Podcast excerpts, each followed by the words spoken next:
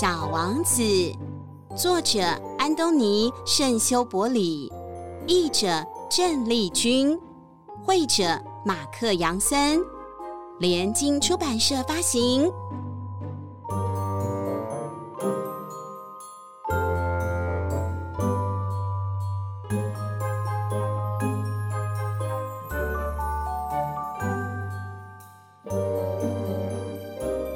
终于，我们找到了一口井。这口井很像是村庄里面的井，可是这里没有看到任何的村庄啊，好奇怪啊，就像梦一场一样。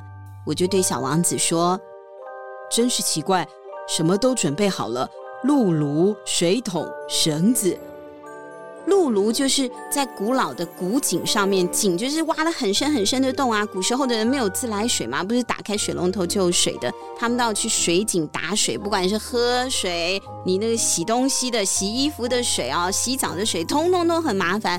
到去水井里打了一桶一桶的拎回家。那水井我们刚刚不是说挖了好深的洞吗？怎么把水给弄出来呢？就要用露炉，它是架在水井上面的一根杆子，杆子上面呢用绳子绑住水桶之后丢下去装水，再用那个像齿轮一样的，你就转转转转转，再把绳子给它转上来，绳子接的水桶，水桶也把它提出来，你就一桶水了。不然水井那么深，你总不可能跳下去。打水吧，跳下去打水，人也淹死了。好，小王子笑了一下，拉了一下绳子，露炉就开始转动了，就像是一个被风遗忘了许久的老旧风向仪一样，嘎吱嘎吱的响。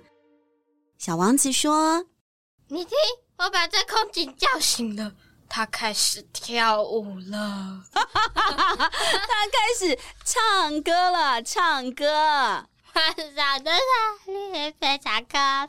不是唱这首歌的，不是，不是这首歌。他说那个咔啦咔啦咔啦咔啦声音，就像音乐一样，就像唱歌一样。这个就是比喻哈，把它弄得很浪漫的一种比喻啊，不真的叫你唱歌。好啦，飞行员他就把水桶慢慢吊到了井口边，稳稳的固定好。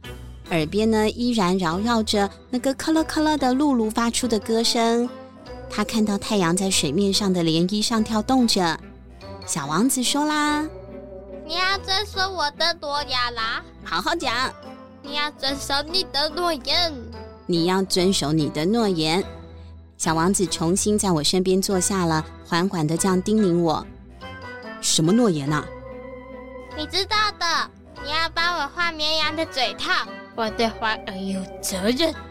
哎呦，这这听起来很有责任感呢。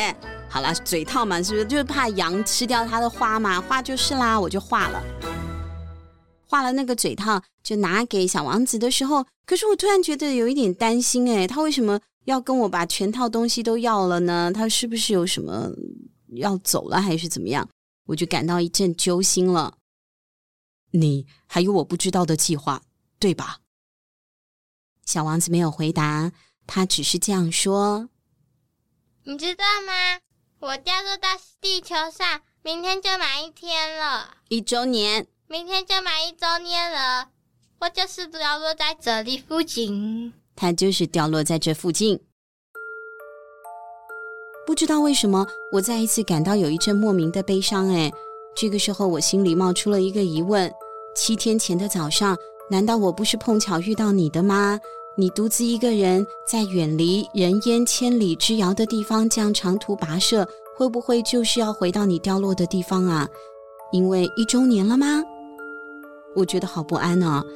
我想起了之前小王子说的狐狸，一旦让自己被驯化，就会有落泪的危险。水井旁边还有一堵残破的旧石墙。隔天傍晚，当我完成了工作，再度返回的时候，远远就看到我的小王子两脚悬空坐在石墙上头。哎，哎呦，好危险哦！不止如此，我还听到他不晓得在跟谁说话呢。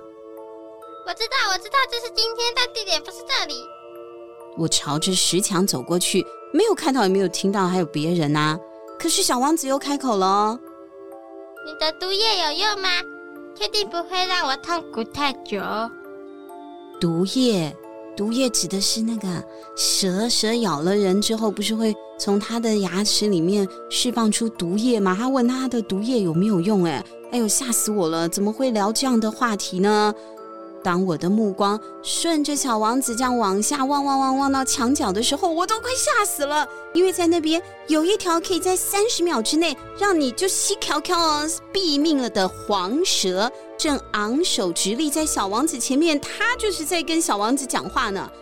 我立刻拔腿往前跑，一边呢从口袋里掏出我的手枪，因为我是军人嘛，我开这个飞机，我身上当然还会有一些武器了，我要把这个蛇给毙了。不过那个蛇动作可快了，它一听到我的声音，就唰的一下，悄悄的潜入了沙地，就像喷泉干枯之前最后的被蒸发的水滴一样，不疾不徐的就渗入了石头间隙了。我赶到石墙边的时候，刚好一把接住了跳下来的小王子，我呢紧紧的把他抱在怀里。小王子的脸色好苍白哦。我解开他从不离身的金色的围巾，用水擦拭着他的头发、他的脸，还让他喝了一点水。但是我什么都不敢多问。小王子很认真的看着我，他双臂搂着我的脖子，我感觉到他的心跳微弱，就好像一只被卡宾枪击中的垂死小鸟一样。小王子对我说。我很高兴你找到坐飞机的问题，你再叫大家听不懂。回家了，再说一遍。我很高兴你找出飞机的问题了，你终于可以回家了。这小王子一下那个现在又变成机器人了，我到底该怎么办才好？但大家应该听得懂啊。他说：“哦，你是不是修好你的飞机啦？”这样的意思。你怎么会知道呢？我本来就已经想要告诉他一个惊喜了，结果没有想到小王子竟然他就心电感应吗？就知道嘞。不过小王子没有回答我的问题，他接着说：“我也是，今天也要回家了。”小王子今天也要回家了，然后他就忧伤的说：“要忧伤喽。”嗯，我的路更远更难。对，哭了。我的路更远更难啊，比你坐飞机回去更难的意思。我这样听，我就感受到了有不寻常的事要发生了。我很担心嘛，就像抱着小孩一样，紧紧的把小王子啊拥在怀里啊，又好害怕哦，他到底要干嘛呢？不过小王子仿佛正坠入一个无底的深渊，我再也没有办法把他抓住一样。小王子的眼神好严肃哦，他茫然的望着远方。我用你给我的羊，还有盒子和嘴套。嗯，给羊的盒子和嘴套嘛。他露出了一抹忧伤的微笑。到今晚正好一年了，我的星球会出现在我去年掉落之处的正上方。如果你爱上某颗星星的一朵花，当夜里仰望星空时，你会发现是多么美好，好像所有的星星都绽放着花朵。我要送你一件礼物。嗯，怎么突然说要送我礼物呢？又说什么星星，又说花的。小王子要送我的礼物究竟是什么呢？他接着说：“当你夜里仰望星空时，因为我就在某一颗星星上，我一笑，对你而言，就好像所有星星都绽放了笑容。”如此一来，你就会将有笑笑笑笑笑的星星。这句很重要啦，你要重讲。如此一来，如此一来，你将拥有会笑的星星。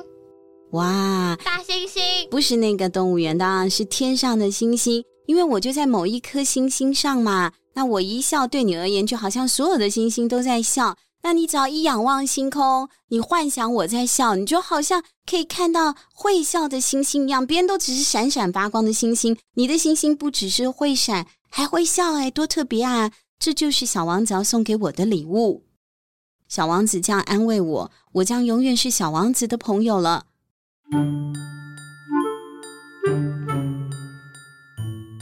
以后想要让自己高兴，我就望向天空，这些星星。总是能够让我欢笑，就好像我所给你的不是星星，而是一堆会笑的铃铛。小王子笑了，然后他又恢复了严肃的神情，说：“今晚你知道的，不要来，因为我看起来会很痛苦。看起来快要死去。你不要来看！哎呦，到底要发生什么事嘛？但是我怎么可能离开我的小王子呢？我就说，我不会离开你的。我怎么可能抛下他一个人？不过那天晚上，趁我没有发觉，小王子还是一声不响自己先走了。但是我是军人嘛，我很有警觉，我就赶快追上他。追上他的时候，小王子正以坚定的步伐快步的往前走哦。小王子呢，也牵住了我的手。小王子说：“你知道的，回去的路很远，我无法带着这副身躯，它太沉重了。”我沉默不语。这样蛮好的，你知道的，我也会仰望这些星星。所有的星星就像一口口水井，让我汲水止渴。嗯，听到这里，我还是没有觉得有被安慰到，我还是难过。这会很有趣的，你将拥有五亿颗铃铛，而我会拥有五亿座水井。我再也站不住了，只好坐了下来。小王子迟疑了一会，然后站了起来，往前跨出了步伐。而我却动弹不得。只见小王子的脚踝处发出了一道黄光，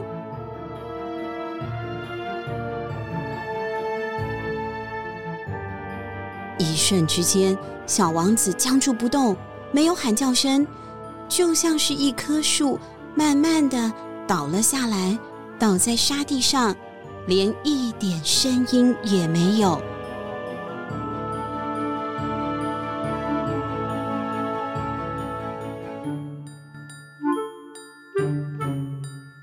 你猜发生什么事了？死掉了。怎么死掉的呢？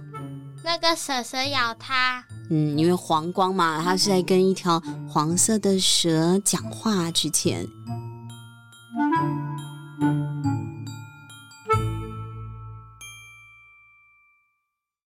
我知道小王子已经回到他的星球了，因为那天黎明的时候。我没有找到小王子的身体。如果他真的死掉了，死在地球上的话，会尸体嘛？我去找，可是没有啊。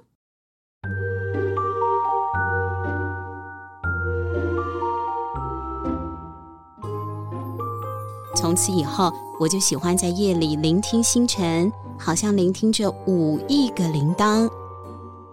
可是我突然又想到一件事嘞，我画给小王子的羊啊，那个嘴套上面没有画皮带，所以它有嘴套，可是会松开，一跑就松开，因为要有一个细绳皮带把那个嘴套绑好才行嘛。如果小朋友有看到遛大狗的人，在路上遛大狗的人，那个大狗嘴上的那个嘴套啊，都要有一个带子把它绑起来的。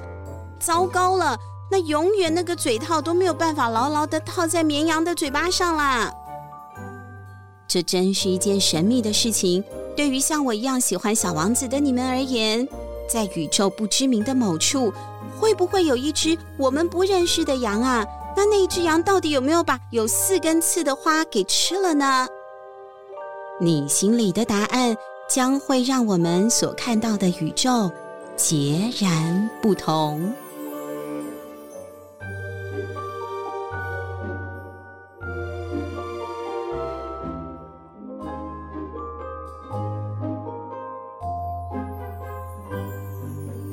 果真的能一秒钟移动到想要的地方，真的很神奇。对啊，如果真的可以将瞬间移动到自己想要去的地方啊，或者是回到自己想要回去的时间的话，那真的是很神奇。好，不管怎么说，《小王子》这个故事真的是非常的经典又好听。我们家的睡前故事也已经把这一本经典童话给演绎完毕喽。下一期我们还会有什么样有趣的故事要跟小朋友说呢？三只小猪，三只小猪也可以。好，下一集你就知道讲什么啦。拜拜，拜拜。